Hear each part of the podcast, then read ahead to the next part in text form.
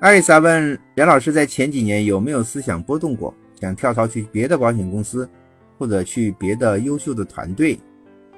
嗯，前几年还真没有。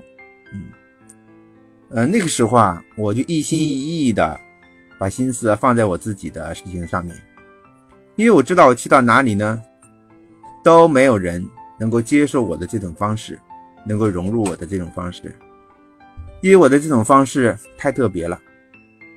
在前几年的时间里面，也就是在十五年前，你算一算，那个时候你在几年级？社会上的电脑呢，嗯，还不到普及的程度，老师就用电脑、用网络来进行工作。你说我去到哪个公司、哪个团队，有那样的氛围呢？